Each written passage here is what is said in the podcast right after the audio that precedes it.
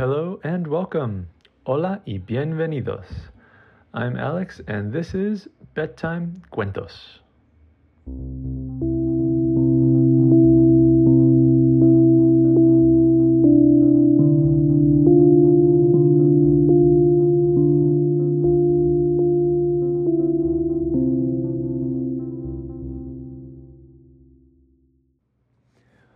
Once upon a time, there was a little boy named Mateo who wasn't going to school because all the schools were closed around the world. He had to see his teacher and his classmates on the computer, and days passed, and weeks passed, and months passed, and years passed, and he never got to go to a real school. So one day, Mateo was going to graduate from high school, and he asked his parents, Am I going to be able to go to college in person, or am I going to do that online also?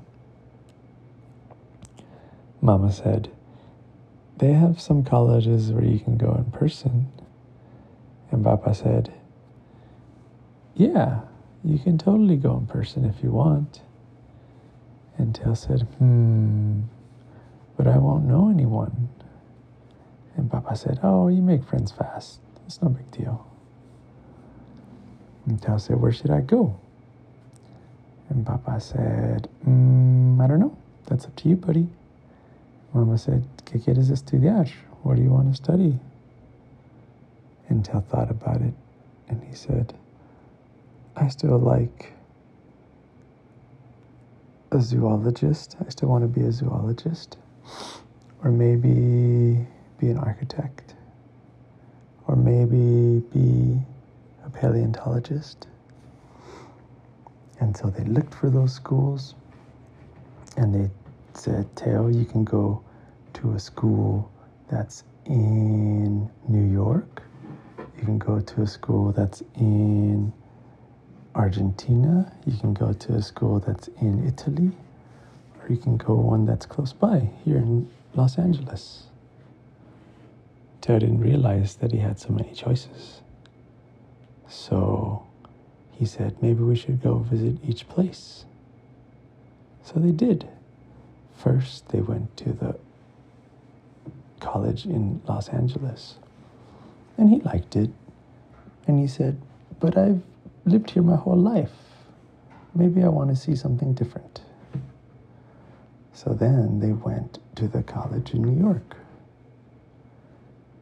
And he liked the people. But it was too cold because it was winter. And he said, Oh, it snows too much here. I don't really like that too much. Because if I'm digging for dinosaur bones, it's all going to be covered in snow. Hmm. So then they went to Argentina. And he liked it there because he knew English and Spanish. And he, they showed him an excavation site where they were digging up an Argentinosaurus. And he said, Whoa, this is pretty amazing. And then they had a lot of, lot of different types of meats to eat. And he's like, Oh, this place is delicious. This is going to be tough to beat. And then he went to Italy. And in Italy, they had all these different kinds of art and architecture. So he could study all these different buildings and go to many museums. And he said the food was amazing the pasta, the pizza, the manzo, the steaks, the wine, everything. The people were nice. And he said, but there aren't really any dinosaurs here. But they do have a lot of animals. Hmm, this is tricky. So they got back home, and he said, If I stay and go to the college in Los Angeles, then I get to see you guys pretty often, which is nice. And I know the area, which is nice. But it's not that new. And if I go to New York, I get to take the subway and get to experience a lot of different weather, which is okay. But I didn't really like that too much. So we can cross out the New York College. Argentina was really cool, and we saw a big Argentinosaurus that they were excavating. I like that a lot. But they didn't really have too many other animals that I liked. And their architecture was okay. And Italy had amazing food and amazing art and amazing architecture.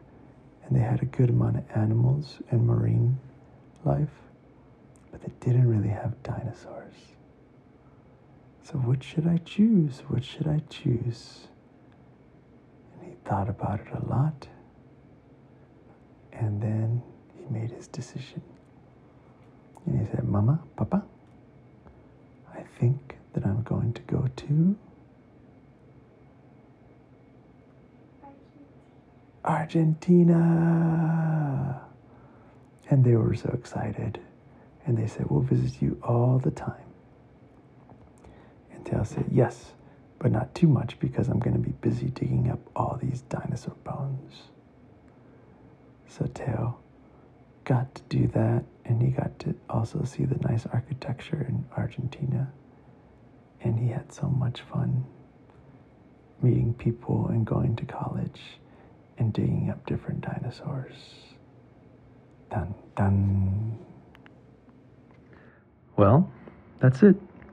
Thanks for listening to tonight's cuento. Sweet dreams and buenas noches.